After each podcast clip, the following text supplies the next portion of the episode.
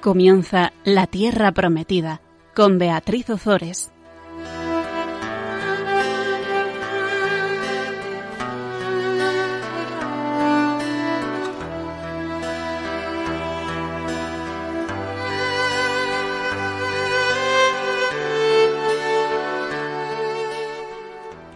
Buenas tardes, queridos amigos de Radio María. Aquí estamos con todos vosotros un miércoles más compartiendo la palabra de Dios. Buenas tardes, Gonzalo. Buenas tardes, Beatriz.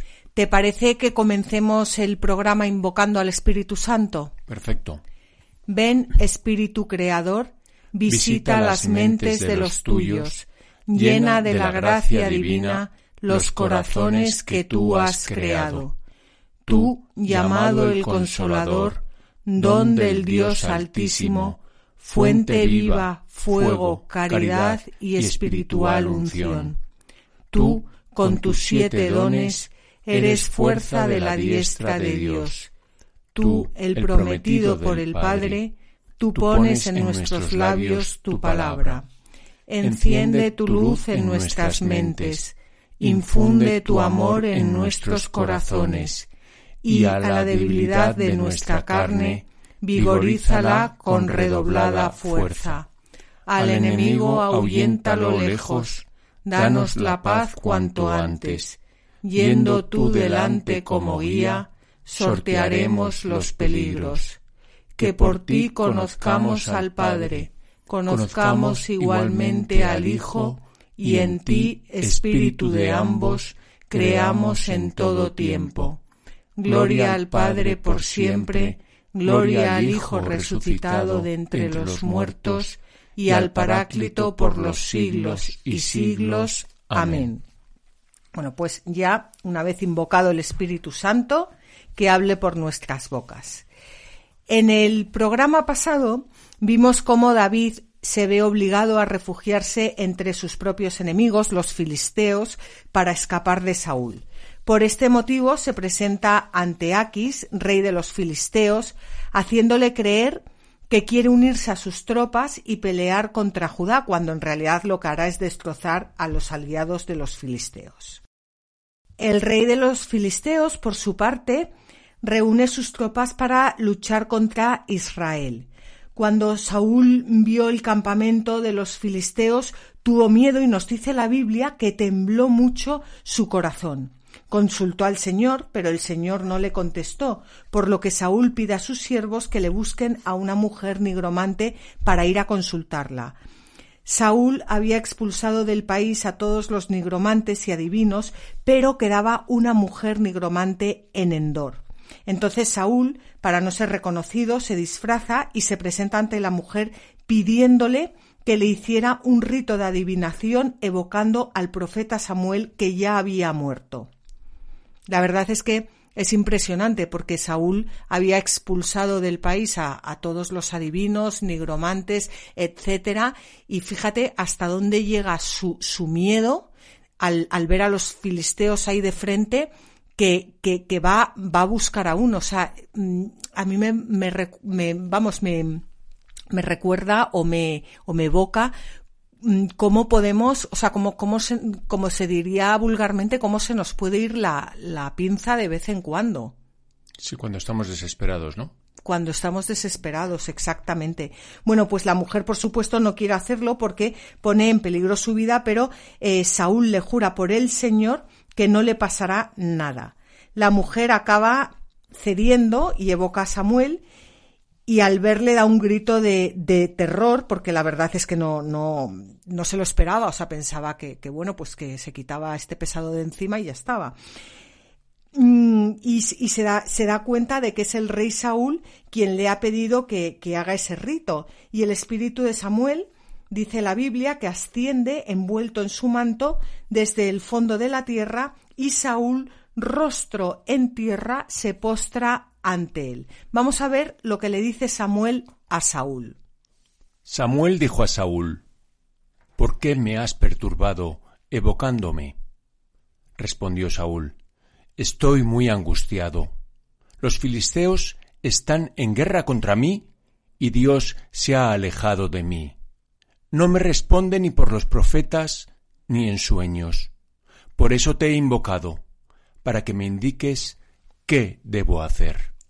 Bueno, pues Saúl realmente está muy angustiado. O sea, es que eh, Gonzalo, ponte en la situación. O sea, está, ni siquiera sabe mandar un ejército. Se encuentra a todos esos filisteos que debían de ser una banda de bestias enfrente. No tiene a, ningún profeta que merezca la pena a su lado.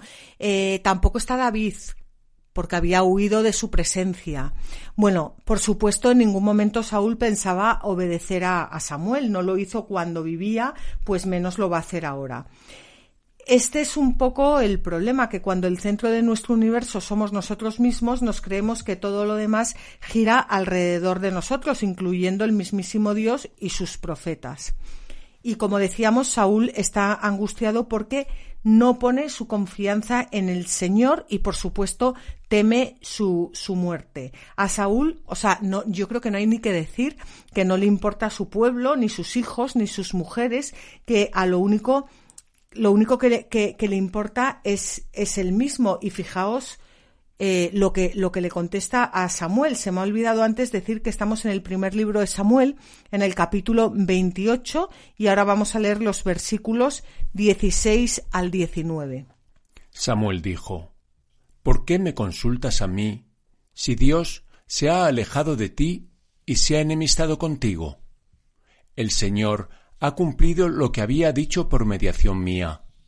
Ha arrancado de tus manos el reino y se lo ha dado a David, tu prójimo, porque no escuchaste la voz del Señor y no llevaste a cabo el ardor de su condena contra Amalek.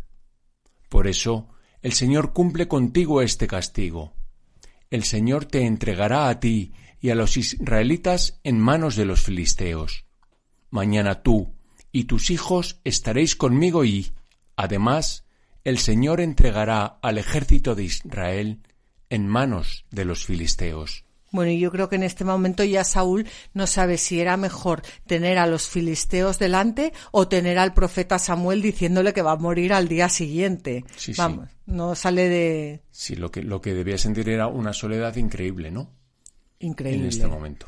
Claro, había dejado de lado a todo el mundo, no le importaba absolutamente a nadie, era un egoísta, había rechazado a Dios, no, no tenía en quién confiar, no confiaba en Dios, tenía que evocar a un muerto, a David lo había intentado matar no sé cuántas veces, pues estaba más solo que la una. Hmm. Sí, sí. Bueno, él, eh, Samuel le dice, ¿por qué me consultas a mí si Dios se ha alejado de ti y se ha enemistado contigo? Y mi pregunta es si nosotros somos capaces de contestar así, porque la respuesta del profeta Samuel es muy contundente. Muchas veces las personas vienen a preguntarnos cosas y quizás deberíamos contestar como el profeta Samuel. O sea, te has alejado. Em, te, eh, te, has alejado de Dios, te has alejado de las personas eh, que rodean a Dios. ¿Y ahora por qué vienes a consultarme a mí? Sí, más bien es una pregunta de nuestra conciencia, ¿no? Sí. A nosotros mismos, ¿no? Y de, y de, decir, ¿por qué vienes a consultarme a mí? O sea, vuelve a Dios. No me vengas a consultar a mí que tú te has alejado de Dios y soy un hombre de Dios. Entonces, eh, lo, que, lo que yo quería. O sea, mi pregunta es que si nos identificamos con Dios de tal forma que si una persona ha rechazado a Dios, sabemos que también nos ha rechazado a nosotros y a nuestros consejos. Porque muchas veces tenemos a personas que rechazan a Dios, pero nos sentimos muy queridos por ellos y al final nosotros estamos en comunión con Dios como cristianos. Y parece que Dios va por un lado y nosotros vamos eh, por el otro. O muchas veces también decimos lo que quieren oír para no entrar en discusiones y para que nos dejen eh, tranquilos. Y, y yo digo ¿somos realmente profetas de Dios como lo fue Samuel? O en vez de hablar en nombre de Dios hablamos muchas veces en nuestro, en nuestro nombre o en nombre incluso eh, del mal, por ejemplo, pues en temas difíciles como el aborto, el divorcio, ¿cuántas veces escuchas a un cristiano decir, pues divórciate? ¿Te ha puesto los cuernos? Pues divórciate. O sea, como, yo creo que, que, lo que nos está enseñando aquí la palabra de Dios es a, revisar eh, eh, nuestras vidas y a, ver si realmente queremos entrar en comunión con Dios y actuar, actuar como tal, si es que queremos hacerlo. No podemos dar cualquier consejo o escuchar cualquier cosa. El Señor había arrancado el reino de las manos de Saúl, porque, primero, no escuchó su voz y segundo, no llevó a cabo el ardor de su condena contra Amalek. Es decir, desobedeció al Señor porque no le escuchó. Entonces el Señor había pedido a Saúl que destruyera por completo Amalek, y Saúl decidió quedarse con lo mejor de Amalek para sí mismo y destruir solo lo que no le atraía a él.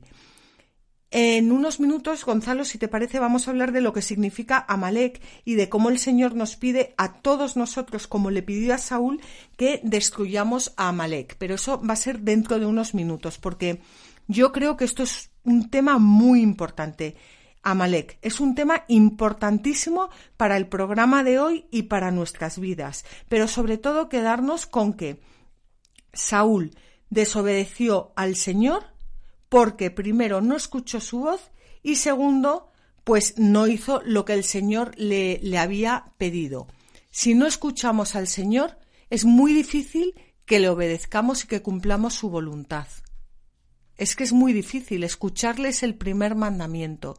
Y bueno, por eso es tan importante que estemos ahora aquí eh, leyendo la Biblia para escuchar lo que nos quiere, lo que nos quiere decir. Bueno, Vamos a, mm, con respecto a las visitas de los muertos, vamos a ver qué nos, qué nos dice San Agustín.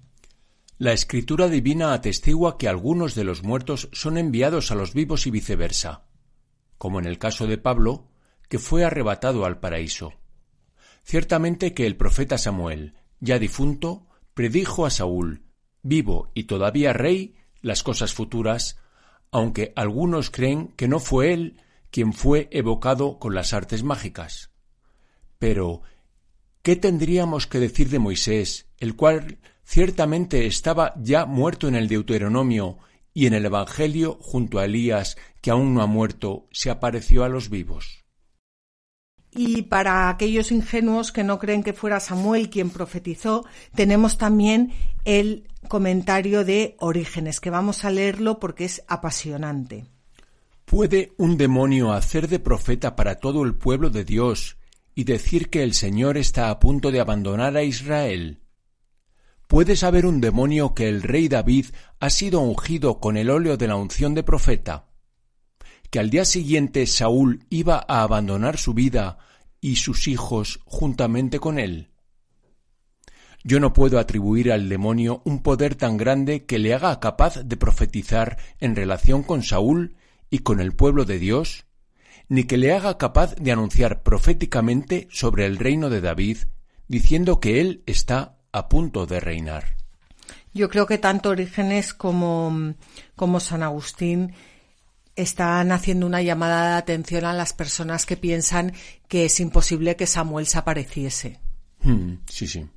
Y que si lo dice la Biblia, pues, pues hombre, que, que lo que no puedes es creerte unas cosas sí y otras no y después eh, creerte que Moisés más tarde sí apareció cuando ya estaba muerto, pues es una llamada a que, a que meditemos estas cosas y a que pensemos en ellas. Hmm. Bueno, pues imaginaos la reacción de Saúl ante las palabras de Samuel, que no solo se aparece, sino que le dice que mañana morirá él y sus hijos y que los filisteos conquistarán su ejército. Inmediatamente Saúl cayó en tierra desmayado. Estaba lleno de temor ante las palabras de Samuel, y le faltaban las fuerzas porque no había tomado alimento en todo el día y toda la noche. La mujer se acercó a Saúl y al verlo tan turbado le dijo Mira, tu sierva ha escuchado tu voz y he puesto en peligro mi vida por atender las órdenes que me diste. Ahora, pues, escucha tú la voz de tu sierva voy a servirte algo de alimento. Debes comer y reponerte para que puedas emprender el camino. Pero Saúl se negó diciendo, No comeré. Le insistieron sus servidores y la mujer. Por fin accedió. se levantó del suelo y se sentó. La mujer tenía en casa un ternero cebado. Rápidamente lo sacrificó y luego amasó un poco de harina y preparó unos panes ácimos. Los sirvió a Saúl y a sus servidores. Estos comieron, se levantaron y se marcharon aquella misma noche. Pues cuando yo estaba preparando este programa, Gonzalo, a mí esto me, me dio muchísimo que pensar. Es que el, la palabra de Dios es impresionante, porque fíjate, Saúl cae desmayado, cosa que no me extraña nada, vamos, porque, porque mm, le, le, dicen que, que, mañana se va a morir él, que se van a morir sus hijos y que los filisteos van a conquistar todo su ejército, eso ya es un tema más que suficiente para desmayarte. Pero además, dice la Biblia que no había tomado alimento en todo el día y en toda la noche. O sea, no solo no habría comido, sino que Saúl ya no rezaba, porque la Biblia no te dice las cosas porque sí. O sea, cuando te habla del alimento, también te está hablando del alimento espiritual. O sea, no solo no comía por, por la boca, sino que tampoco comía las palabras de Dios. Era una persona que estaba totalmente perdida y por eso cae desmayado, porque hay cosas que solo las personas de oración las pueden escuchar sin desfallecer. Tú a una persona de oración le dices que mañana va a morir y van a morir sus hijos y, y, bueno, yo no te digo que no se desmaye, pues igual se desmaya, pero no tiene la misma actitud que, que Saúl. Hay, hay cosas que, que solo una persona de oración puede escuchar. Hmm. Yo me acuerdo en el colegio de las niñas, cuando murió, murió una chica en, bueno, en esa discoteca hace años, eh, que murieron varias y, una estaba en el colegio de, de nuestras hijas. Y, y me acuerdo que, que, uno de sus hermanos, eran varios hermanos, y uno de sus hermanos, que era sacerdote, fue el encargado de llamar a su madre para, para decirle que, pues eso, que había muerto su hermana y que había, que, y que había muerto su hija y la madre estaba fuera. Y, y, esto se me ha quedado grabado. Le llamó por teléfono y le dijo, mamá, ¿estás preparada para aceptar tu cruz? Y le dijo la madre, sí, hijo, estoy preparada. Y le dijo, pues, Belén acaba de morir. Y yo no te digo que fuera un plato de gusto para la madre, o sea, pero es una persona, eh, porque lo sigue siendo, y lo, de oración, y, y esa persona no escucha ese mensaje igual que otra. Pues Saúl era una persona que ya, que ya no, no, no rezaba, pero, pero fíjate lo que viene ahora, es que esto es impresionante. O sea, Saúl finalmente accede a comer, pero vamos a ver lo que come. O sea, come el ternero cebado que sacrifica la mujer nigromante, el pan que amasa la mujer nigromante, y con esta comida se levanta y se marcha. Claro, ¿a dónde se marcha? Pues a encontrarse con la muerte, claro, es que está claro, es que, es que, es que es, es, de una, es, es bestial. Eh, cuando, cuando uno se alimenta de, de, de los adivinos, de los mediums, de los espíritus malignos, del reiki, etcétera, pues, pues acaba muriendo, claro, y quizás no muere físicamente en ese momento, pero, pero si pudiera ver su alma, muerta lloraría del espanto. Ese sí que se desmayaría de verdad. Fíjate lo que nos está contando la Biblia. Sí, sí, impresionante. Que esta mujer es la que le da de comer el, el, ternero, el ternero cebado, que el ternero sacrificado por ella. Eh, bueno, yo no, yo no sé si me estoy explicando bien. Bueno, sí, yo creo que es lo que estás diciendo es que por oposición al, al ¿cómo se dice? al cordero sin mancha. Claro. Ella le, le por oposición le, le, le daba de comer el ternero cebado, que claro, que era todo lo contrario al cordero sin mancha. Todo lo contrario. O sea, que, que a ver de, de dónde tomamos nosotros nuestro alimento, es lo que nos está diciendo la Biblia. ¿De, de, de qué te alimentas? ¿Del cordero de, del, del cordero de Dios o, o del cordero del anigromante? ¿O del cordero de los adivinos? ¿O del cordero del... de, de, de qué nos alimentamos?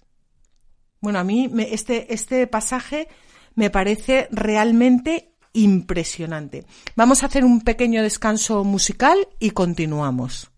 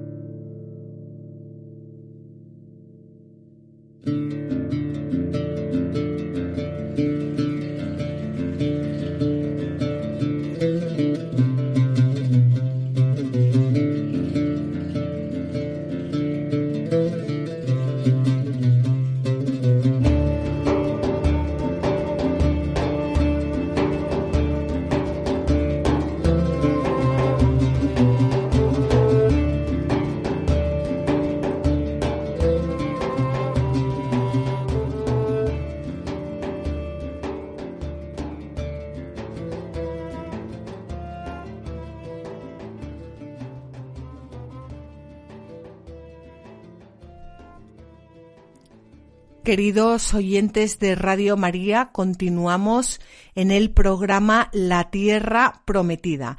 Estábamos tratando, bueno, un tema apasionante. Saúl, Saúl, el rey de Israel, está a punto de morir en manos de los filisteos y estábamos viendo cómo acude a una mujer adivina para ver qué le dice y no solo para ver qué le dice, sino que además le pide que evoque al profeta em, Samuel. Y el profeta Samuel ahí le aparece y más o menos le dice que le deje de molestar. Bueno, pues ahora ya vamos a ver cómo David es rechazado por los filisteos. El rechazo de David por parte de los filisteos sería irrelevante porque sería un rechazo más, si no fuera porque la batalla que está preparando va a ser la última para Saúl y para sus hijos. Lo acabamos de ver como Samuel le ha dicho mañana morirás en el campo tú y tus hijos y los filisteos eh, se harán con todas tus vencerán a tus tropas. David no solo no participó en esta batalla, sino que ni siquiera estaba en el país de los filisteos, por tanto nunca podrá ser acusado de haber subido al trono asesinando a Saúl. Recordemos que los filisteos era un pueblo que llegó a la tierra prometida por mar, era un pueblo que trabajaba el hierro, por lo que sus armas, eh, pues mundanamente hablando, eran mucho más poderosas que la del resto de los pueblos de, esa zona, que eran simples campesinos y, ganaderos y seminómadas. Bueno, digo mundanamente, digo que eran sus armas, eh, mundanamente hablando, eran más poderosas, y digo mundanamente, porque el pueblo de Israel tenía un arma muchísimo más poderosa que eh, desgraciadamente no siempre utilizaba, y era la oración y la confianza en Dios. Y yo no he visto nada más actual que, esto, porque ¿quiénes eh, son los filisteos o quiénes somos los filisteos del, del siglo XXI? Quiénes somos. O sea, eh, los filisteos era un pueblo que, como hemos dicho, trabajaba el hierro. Eh, se iba a estos pobres que, no tenían nada con, con flechas de, de, hierro. O sea, imagínate. Eh, bueno, pues los filisteos de, el, del siglo XXI yo veo que es, es, es la propaganda que nos aleja de Dios y que eh, nos llega, entre otras cosas, por los medios de comunicación, las redes sociales, esos son los filisteos de hoy. También es la droga, el alcohol, el consumismo que nos hace mm, enloquecer. Y, tantas veces nos dejamos vencer por los filisteos, incluso nos dejamos matar porque eh, no utilizamos nuestra arma más poderosa, que es la oración y la confianza en Dios, que es lo que le llevó a Saúl a perder su reino, a perder el reino de Dios en su corazón. Y nosotros es verdad que estamos rodeados de armas superpoderosas, pero nuestra arma es mucho más poderosa que todas las demás. Y con la oración y la confianza en Dios podemos vencer a cualquier filisteo. Y, no sé, no sé qué estamos haciendo. Y David, en cambio, a pesar de, todas sus miserias, era un hombre de, de, oración y tenía muchas miserias, como todos, pero era un hombre de, de oración y fue excluido del combate de los, los filisteos porque, como dijo Cristo, o estás conmigo o estás contra mí. O sea, que, además le, vamos, fue la providencia, que Dios le, hizo un favor. Bueno, pues vamos a ver qué, qué ocurrió. Los filisteos reunieron todas sus fuerzas en Afec y los israelitas estaban acampados junto a la fuente que hay en Yisrael. Los jefes de los filisteos iban al frente con los batallones de cien y de mil. David y sus hombres iban en la retaguardia junto a Aquis. Bueno, pues David estaba encargado de la guardia personal de, de Aquis. De Aquis, recordáis que es el rey de los, de los filisteos, lo cual es un elocuente testimonio de la confianza que el rey ponía en él. Sin embargo, los jefes de los filisteos no se fiaban de él, como dirían hoy en día, un pelo. Vamos, vamos a verlo. Dijeron los jefes de los filisteos, ¿Qué hacen aquí esos hebreos? Aquis les respondió, Este es David, el que fue servidor de Saúl, rey de Israel. Está junto a mí hace un año o dos y no he encontrado nada reprochable en él desde el día en que vino hasta hoy. Los jefes de los filisteos se enfurecieron con él y le dijeron Manda regresar a ese hombre y que se quede en el lugar que le asignaste que no salga con nosotros a la batalla, no sea que se vuelva contra nosotros en el combate. ¿Qué mejor manera de complacer a su Señor que con las cabezas de nuestros hombres?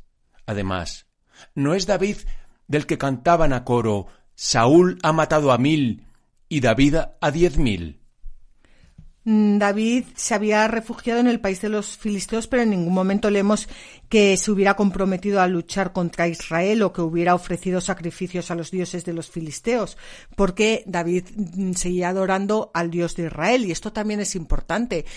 A lo mejor hay veces en las que unos mm, o sea, nos tenemos que refugiar en el país de los filisteos por lo que sea, pero, pero otra cosa es que pongamos que demos nuestro corazón a los filisteos. Bueno, de hecho creo que David lo que hizo fue aprovecharse de los filisteos para combatir contra los enemigos de Israel y matarlos, ¿no? Exactamente. Pero bueno, él tuvo que ir ahí porque, porque Saúl le quería matar. Sí, pero de camino. De camino fue matando a todos los enemigos de Israel. Pero él nunca, esto es importante, nunca les dio su corazón y nunca le prometió al rey Aquis que iba a cargarse a, los suyos. Sí, pero reconoció que eh, mm, la actitud de Saúl sería la que, sería, la que fuera, pero que su pueblo era Israel. Sí. Y lo defendió. Y que Saúl seguía siendo el ungido del Señor, al que él adoraba.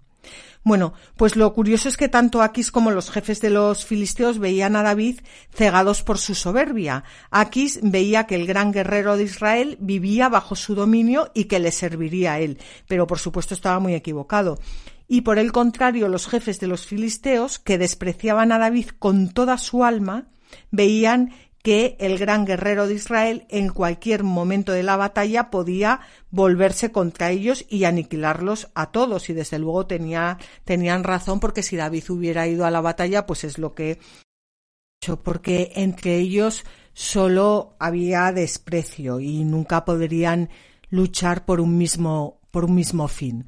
Vamos a leer un comentario de San Beda. Los paganos desprecian la vida, el estilo de vida y la doctrina de los fieles de Cristo, que son llamados, con razón, hebreos, es decir, peregrinos.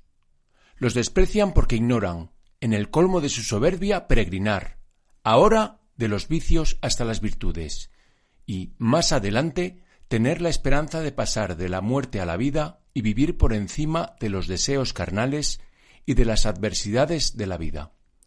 Bueno, yo creo que lo que nos quiere decir San Beda es que es muy difícil que los paganos y los creyentes luchen para defender una misma cosa, que es lo que yo quería decir antes, pero que no me sabía explicar. Se explica mucho mejor San Beda.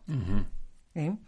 Bueno, pues entonces nos encontramos con el rey de los filisteos, con Aquis, que mm, está encantado con David porque dentro de su mm, fantástica soberbia se cree que todo el mundo le tiene que servir a él y por otra parte ve que, los jefes que, mm, que los jefes no, no, no soportan a David y al final pues decide que David no vaya a la batalla, que ya como decíamos antes pues es, es providente y lo que hace es llamar a David y decírselo. Aquis llamó a David y le dijo, Por vida del Señor, tú eres recto y me agrada que entres y salgas conmigo en el campamento, pues nada malo he encontrado en ti desde que llegaste hasta hoy. Sin embargo, no resultas grato a los jefes filisteos Vuélvete, por tanto, y vete en paz para no disgustarlos. Fíjate, Gonzalo, que Aquis jura aquí por, la por vida del Señor. No sabemos qué Señor. Hmm. ¿Cuántas veces también escuchamos nosotros eh, jurar por Dios y no nos inmutamos? Escuchamos utilizar el nombre de Dios en vano y no somos capaces de pronunciar una jaculatoria porque, bueno, tenemos el corazón frío, nos hemos acostumbrado a oírlo, eh, ya no nos choca, no sé. Em, es que aquí mm, vas leyendo estas cosas, yo desde luego me veo, me veo muy identificada y digo, pues, pues si es que yo hago lo mismo que, que estos filisteos muchas veces. Sí, sí. Dice, Aquis le dice a David, nada malo he encontrado en ti. Cuando vivimos de espaldas al Dios verdadero, llega un momento en el que fundamentamos el bien y el mal en nuestro agrado y por eso Aquis le dice a David, me agrada que entres y salgas conmigo en el campamento. Sin embargo, no resultas grato a los jefes de los filisteos. Mm, y por este motivo, porque no agrada a sus súbditos y para no disgustarles le pide que, que se marche. Y vuelvo otra vez a, lo mismo, que también nosotros, al igual que los filisteos, hacemos estas cosas y echamos de nuestras vidas a personas de Dios solo porque, porque no agradan a nuestros amigos y no queremos disgustarles, pero finalmente, claro, acabamos disgustando a Dios. Está, hoy en día nos basamos mucho en el, en el sentimentalismo. Me gusta, me agrada, me, ¿no? Bueno, pues hay veces que, no se trata de eso. Pues vamos a ver, mm, recordamos a nuestros oyentes que estamos en el primer libro de Samuel, en el capítulo 29, y vamos a, ver ahora en los versículos 8 al 11 lo que David le dice a Aquis. Pero David dijo a Aquis, ¿qué he hecho? ¿O qué has encontrado en tu siervo desde el día en que me presenté ante ti hasta hoy, para no permitirme salir a luchar contra los enemigos de mi señor, el rey? Aquis respondió a David, Bien sé yo que has sido para mí como un ángel de Dios, pero los jefes filisteos han decidido que no subas con nosotros a la batalla. Por tanto, mañana temprano os levantaréis tú y los servidores de tu Señor, que han venido contigo, y os marcharéis antes de que despunte la aurora. Así pues, David y sus hombres madrugaron para salir al amanecer y se volvieron al país de los filisteos. Los filisteos, mientras, subieron a Yithrel.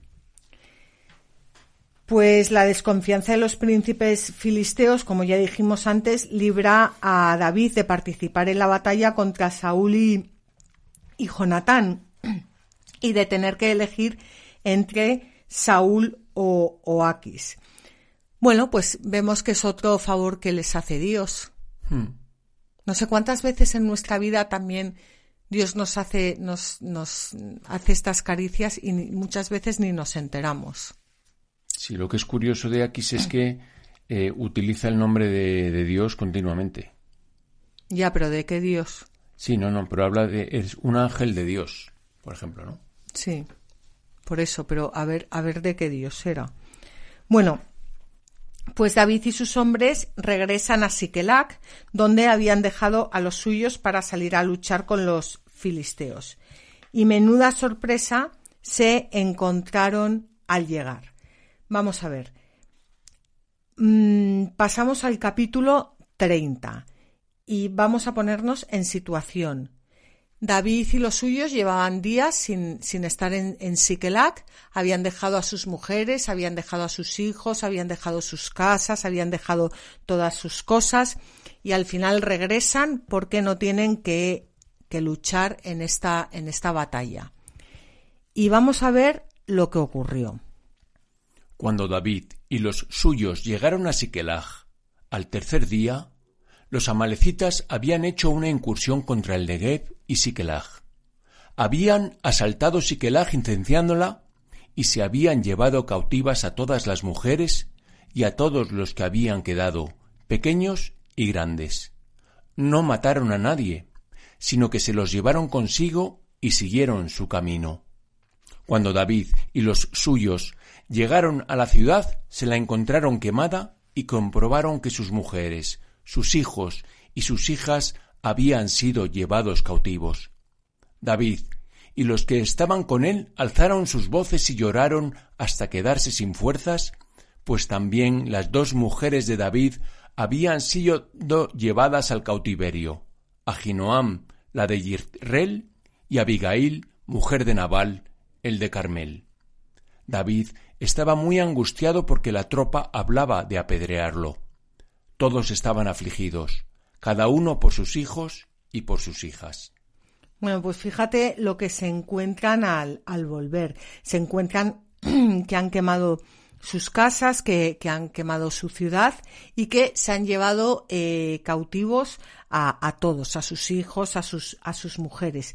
¿Quién había hecho esto? Los amalecistas. Entonces, yo quiero dedicar estos últimos diez minutos del programa a hablar de quiénes eran los amalecitas, porque es importantísimo, es que es muy, muy importante. Eh, los amalecitas eran descendientes de Amalek, nieto de Esaú. Amalek en hebreo quiere decir que castiga y destruye, belicoso. Bueno, pues como hemos dicho, los amalecitas habían aprovechado la ausencia de David para invadir su casa y robar todas sus pertenencias. ¿Quién es Amalek? ¿Quiénes son los amalecitas hoy en día para nosotros? es importante que entendamos quiénes son, porque ¿quién, quién de nosotros no ha sido víctima en algún momento de su vida de un robo, y no solo me refiero a un robo material, me refiero también a todo tipo de robos. Te han robado a tu esposa o a tu esposo o a tus hijos. Sí, digo a tus hijos. Han robado su inocencia, su virginidad, te han robado alguna vez tus palabras, tus intenciones, tus esperanzas, tus tiempos de soledad con el Señor. Es que es muy importante que entendamos contra quién nos enfrentamos, porque Amalek es un espíritu que continúa vivo hoy en día, en el siglo XXI, y que debemos desarraigar de nuestras vidas. Y puede que hoy sea el momento, porque Amalek como hemos dicho, es un espíritu maligno que ataca de improviso y por eso debemos aprender a reconocerlo y a desarraigarlo de nuestro camino. Vamos a ver, Amalek es un espíritu que se levanta contra los propósitos de Dios, que trata de boicotear los planes eternos de Dios. En el nivel personal ataca el área económica, familiar y vocacional, y roba los frutos de la familia, de la Iglesia y del reino de Dios para destruirlos.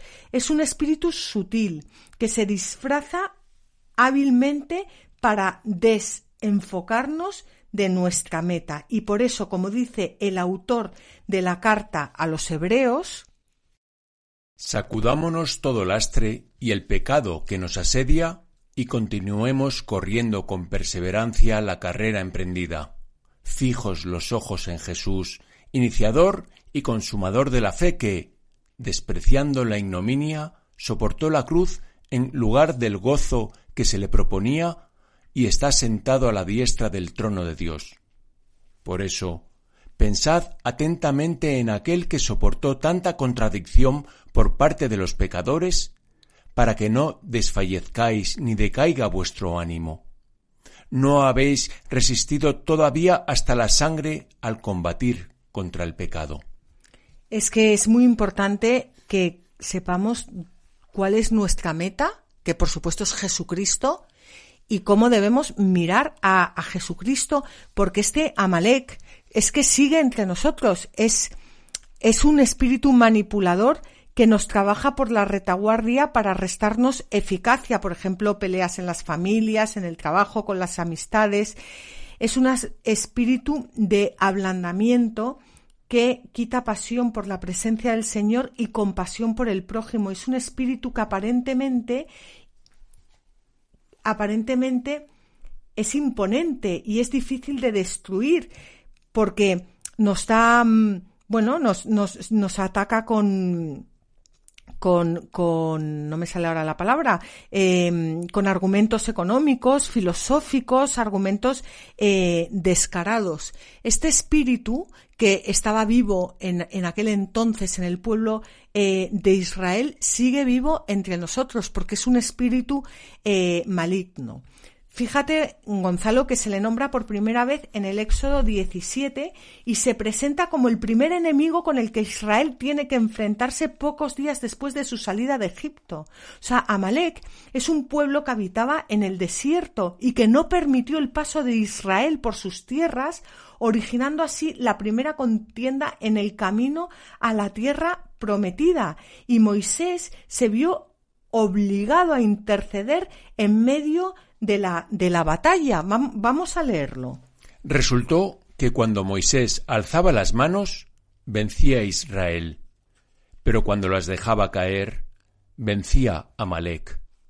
Como se le cansaban las manos a Moisés, acercaron una piedra y se la pusieron debajo y se sentó sobre ella, en tanto que a Aarón y Hur le sujetaban las manos, cada uno por un lado y así sus manos se mantuvieron en alto hasta la puesta del sol.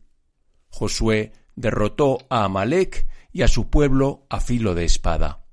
Luego el Señor dijo a Moisés Escribe esto en un libro para que sirva de recuerdo y transmite a Josué que yo he de borrar por completo la memoria de Amalek de debajo del cielo. Entonces Moisés edificó un altar al que puso por nombre el Señor es mi bandera, diciendo, Mano al estandarte del rey, el Señor está en guerra contra Amalek, de generación en generación. Sí, lo que pasa es que Amalek es como la mala hierba que va saliendo por todas partes, pero fíjate que el Señor proclama a Amalek enemigo suyo y del pueblo de Israel, y le da a Moisés la orden terminante de combatirlo hasta exterminarlo, ya que va a ser su adversario para siempre. O sea, es que es impresionante. ¿Y cómo vencía el pueblo de Israel a Amalek? Con, con, Moisés, con los brazos en cruz, y en cuanto Moisés bajaba los, los brazos, el, los amalecitas vencían al pueblo de Israel. Y esto es un mensaje para hoy en día. ¿Cómo vencemos a este espíritu maligno? Con los brazos en cruz, unidos a nuestro Señor Jesucristo, y no eh, dejando de lado la, la oración. Y, y, en nuestras vidas este, este eh, Amalek nos hace lo mismo que al pueblo de Israel, porque Dios ha preparado para nosotros un territorio eh, una tierra prometida, un territorio espiritual que tenemos que conquistar día tras día, porque tenemos a nuestros enemigos siempre acechándonos para no dejarnos ocupar esa posición que, que el Señor ha conquistado para nosotros. Bueno, pues. una cosa entonces, eh, Amalek no es nuestro pecado, ¿no? Sino son las dificultades que nos plantea el maligno, supongo que eh, será. sí, es un espíritu maligno, exactamente. Las dificultades que nos plantea para llevar a cabo el plan de Dios. Claro, y para que no podamos entrar en la tierra prometida y para que tengamos que dar una vuelta como tuvieron que dar los israelitas que tuvieron que, que,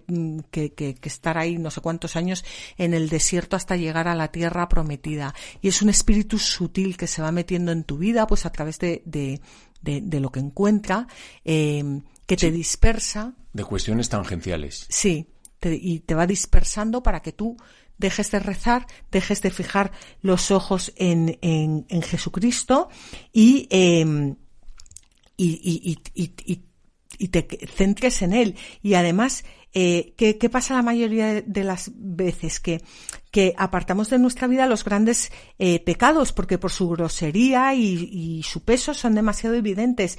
Pero mm, de pronto, como Saúl, vemos que hay cosas que nos benefician o nos gustan y que, oye, que no queremos eliminar, que nos duele, hábitos que nos acompañan desde hace mucho tiempo, que han anidado en nuestro corazón, que están ahí escondidos, que mm, pensamos que no son muy peligrosos, que los podemos dominar, eh, que a la vez podemos disfrutar de ellos, conductas equivocadas que, que persisten en nosotros eh, a lo largo de los años y que, y que, y que como cristianos tenemos que, que acabar con ellos, como el pueblo de Israel con los amalecitas, porque no, no podemos darles cabida en nuestro corazón. No sé si se entiende esto bien. Sí, bueno, yo entiendo dos cosas. Entiendo eso, las dificultades que se nos plantean en la vida para llevar a cabo el plan de Dios y que a lo mejor son externas a nosotros. Y por otra parte, lo que te estoy entendiendo ahora es que hay, pues, pues deben ser como los siete pecados capitales, la soberbia, la pereza, la avaricia, la ira, la gula, pues que, que, que te frenan, ¿no? Sí, pero en actos concretos, o sea, no es la gula genéricamente, es que eh, no sé, pues a lo mejor es que es que yo no, mm, yo tengo, bueno, no digo yo, o sea, pues una persona tiene siete tabletas de chocolate escondidas que se come todos los días y a través de, de, de esa gula que no puede parar de comer chocolate, se le va metiendo, se le va metiendo y luego es otra cosa y luego es otra, o sea, mm, es que es muy sutil. O sea, que relaja su bondad o algo así. Relaja, sí. Mm. ¿Eh? Bueno, pues em, estos, estos pequeños vicios, ¿no? Son los, los bebés amalecitas y muchas veces, como hemos dicho, los acunamos en nuestros brazos con cariño, eh, pensando que los eh, controlamos. Pues hay que tener mucho cuidado con ellos, porque si continuamos alimentándolos, acaban arruinando nuestra comunión con Dios y con Él prójimo, nos van como enredando en una telaraña tan sutil que finalmente pueden hacernos perder nuestra corona de gloria como le ocurrió a, Saúl, que pensó que cumpliendo una parte de la orden de Dios, una parte que, de la orden que Dios le había dado, sería eh, suficiente. Pero esa desobediencia, que era medio desobediencia, no era una desobediencia total, le costó eh, su reino.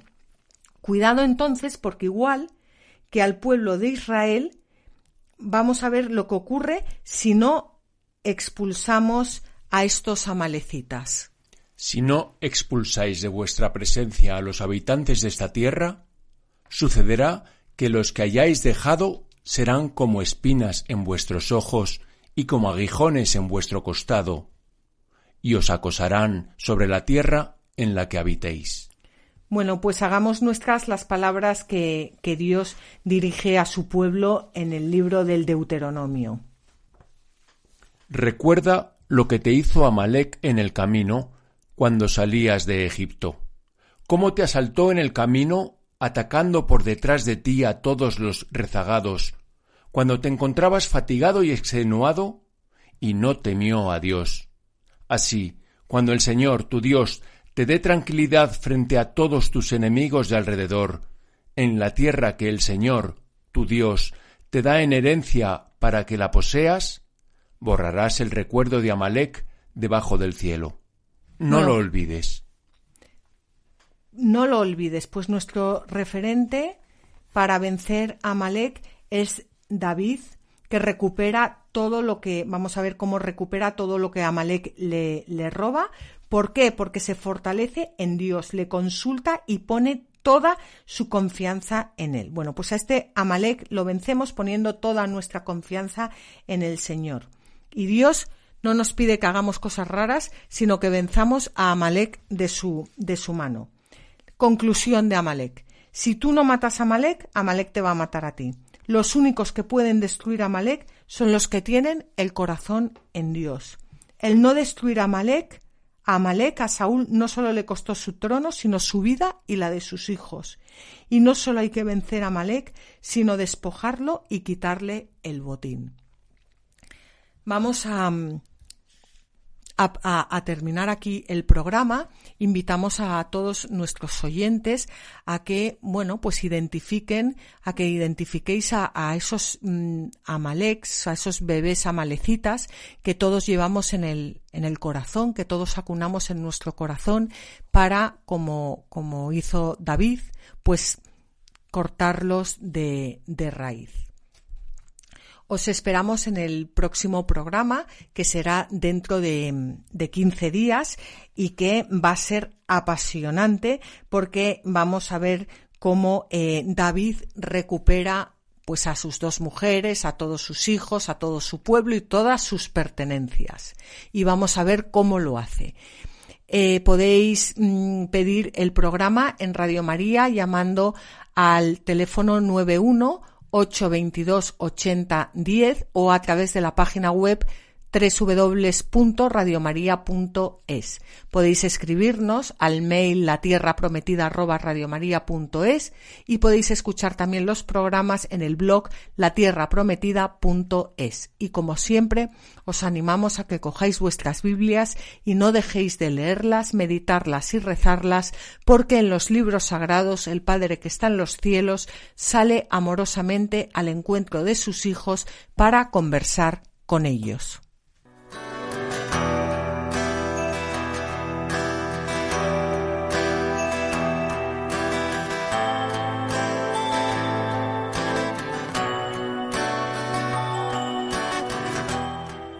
Así concluye La Tierra Prometida con Beatriz Ozores.